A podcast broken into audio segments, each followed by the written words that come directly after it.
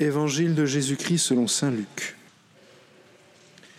En ce temps-là, Jésus disait à ses disciples, Il faut que le Fils de l'homme souffre beaucoup, qu'il soit rejeté par les anciens, les grands prêtres et les scribes, qu'il soit tué, et que le troisième jour il ressuscite.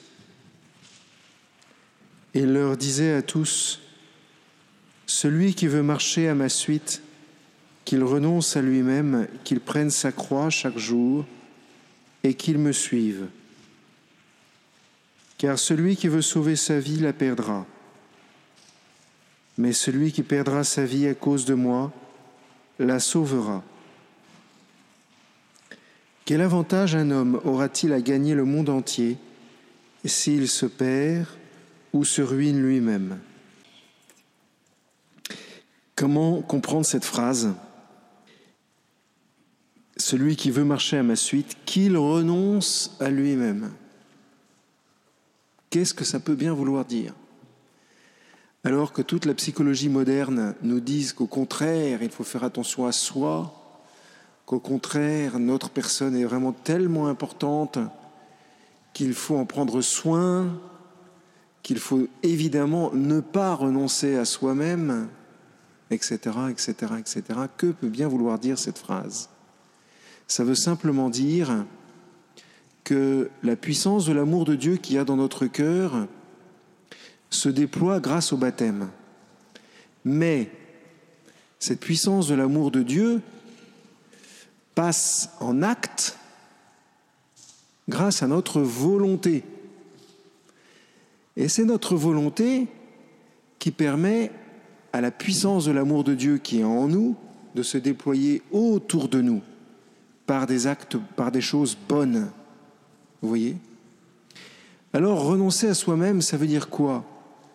Ben, Ça veut dire renoncer à, ce que je, à ma volonté propre, euh, renoncer à ce que je pense comme bon pour essayer de comprendre ce que le bon Dieu pense comme bon. Ainsi, je ne vis plus à partir de moi-même, mais je vis à partir de ce que le Seigneur fait en moi et déploie en moi. Vous voyez, si l'obéissance est quelque chose de si important dans les ordres religieux et dans l'Église, c'est justement à cause de ça. Parce que cette obéissance libère, parce qu'en obéissant, je sais une chose, c'est que je fais la volonté de Dieu.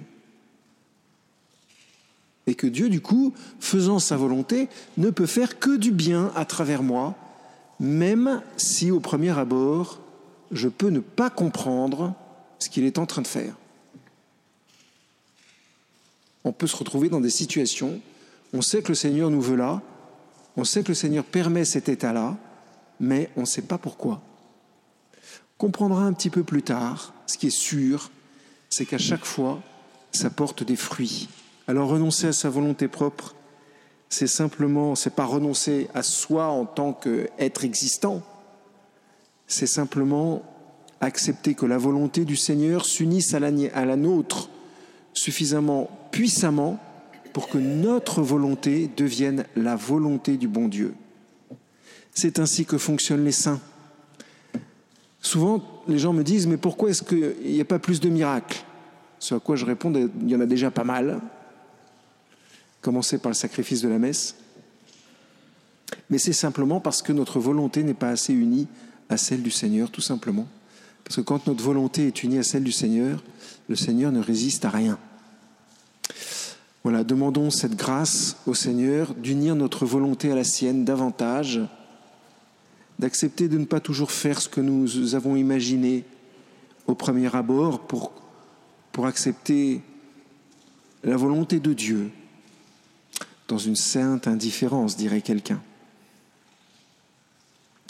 Et puis, s'il y a un ange qui traîne autour du Seigneur, qu'il aille secouer les puces de, des ingénieurs de la ville de Paris pour que ça s'arrête de couler dans l'Église. Amen.